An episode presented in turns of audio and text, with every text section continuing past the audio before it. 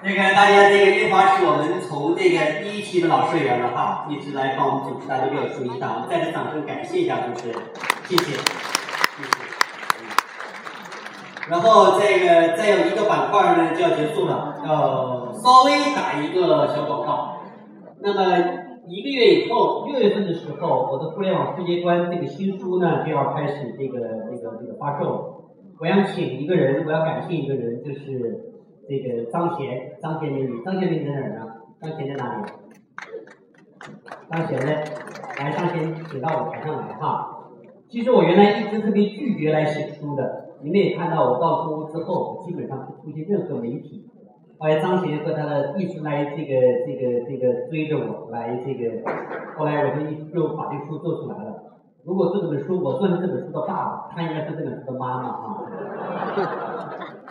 我们请张贤来讲几句，谢谢张贤。母亲节快乐！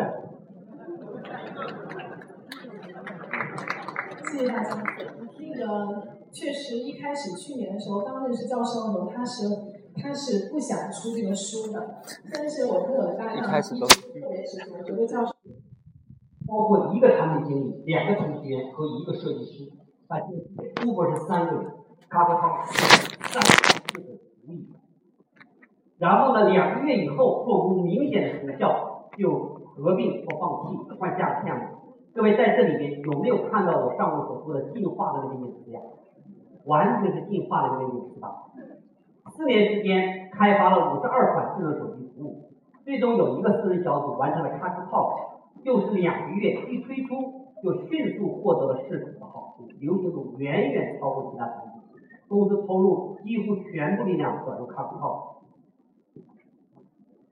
CastTalk 成为韩国最大的移动社交平台，在韩国智能手机用户中渗透率百分之九十五吧。二零一四年十月份与另外一个网站合并成为上市公司，市值一百。一百亿美元在中国的互联网公司里面，今天可能算的太大了。各位，它是在韩国。移动互联网一定是一个人口红利的，只有大国才有移动互联网红利。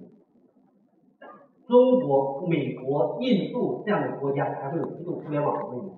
韩国、台湾这样的公司，人口少的公司，与国家里边移动互联网是很难发展的，所以它能做到一百亿，相当了不起。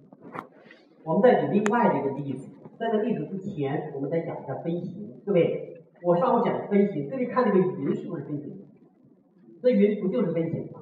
现在有科学家计算出云的飞行维度是一点二六度，云就是飞行啊。然后大的分为小的，小的里面还要再小。有一。